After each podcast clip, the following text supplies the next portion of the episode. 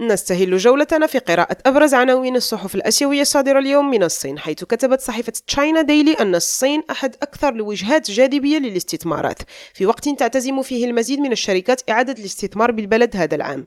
وأفادت الصحيفة نقلا عن دراسة شملت أكثر من 200 شركة أجنبية بين شتنبر ودجنبر 2022 أن أكثر من 90% من الشركات التي شملها الاستطلاع تختار الصين كأحد أهم الوجهات الاستثمارية.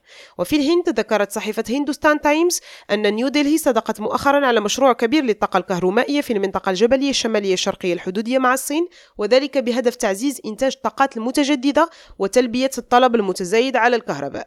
وفي كوريا الجنوبية اهتمت صحيفة كوريا تايمز بانعقاد الدورة الأولى أمس الاثنين بهونولولو للحوار حول الأمن الاقتصادي بين سيول وواشنطن وطوكيو.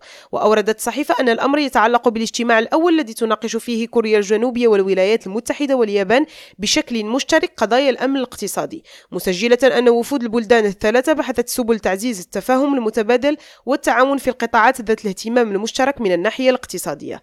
أما في الفلبين فقد كتبت صحيفة مانيلا تايمز أن الرئيس الفلبيني فرديناند روموالديز ماركوس كشف عن مخطط جديد يرمي لضمان توسيع الأسطول التجاري الفلبيني وتعزيز رأس مال بشري بحري جاهز للمستقبل. وذكرت الصحيفة نقلا عن الرئيس أن البرنامج الجديد الذي أطلق عليه اسم مخطط تنمية الصناعة البحرية 2028 سيؤسس نظاما لتخفيف من الآثار السلبية للكوارث الطبيعية. فاطمة زهرة بالعربي ريم راديو مانيلا.